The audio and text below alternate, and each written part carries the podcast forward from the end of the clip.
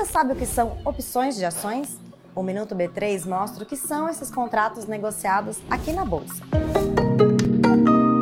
As opções de ações são contratos que dão ao comprador o direito, mas não a obrigação, de comprar ou vender o ativo a um preço determinado em uma data futura. Esse instrumento foi criado para reduzir riscos de oscilação de preços, oferecendo ao mercado um mecanismo de proteção contra possíveis perdas. E se no vencimento o negócio não estiver valendo a pena para o comprador, ele pode desistir, mas precisa pagar um valor pré-estabelecido pela opção de compra.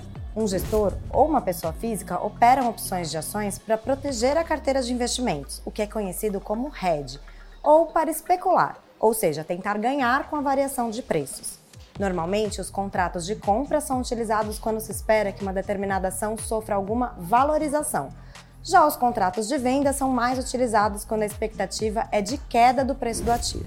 Não se esqueça de seguir a B3 em todas as redes sociais. Boa noite, bons negócios e até a próxima!